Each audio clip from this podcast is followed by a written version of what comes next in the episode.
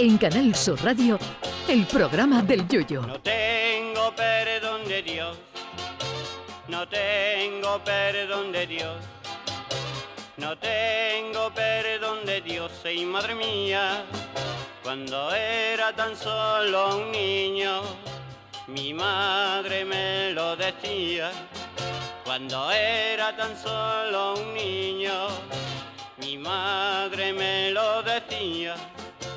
No tengo perdón de Dios, no tengo perdón de Dios, no tengo perdón de Dios.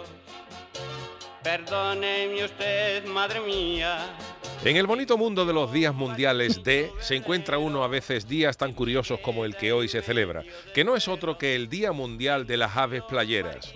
Si los budistas están en lo cierto y existe eso de la reencarnación, la verdad es que si yo tuviera que reencarnarme en pájaro no estaría nada mal eso de reencarnarme en gaviota.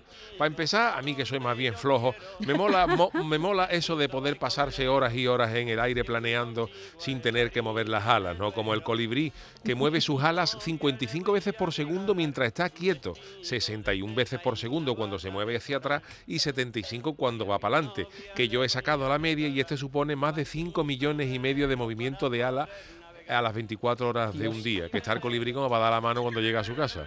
Imagínense ustedes las agujetas que tiene que tener un colibrí después de toda una jornada.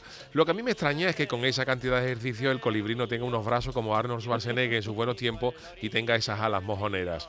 En segundo lugar, eso de reencarnarse en gaviota está bien porque tiene su punto para los que somos de Cádiz, pues podríamos estar todo el día en la playa y no en un estudio de radio en Sevilla. Las gaviotas además le han cogido el punto a eso de estar en la playa. Hace años las gaviotas solamente se acercaban a la orilla cuando cuando la gente ya se había ido de la playa y buscando y buscaban restos de comida.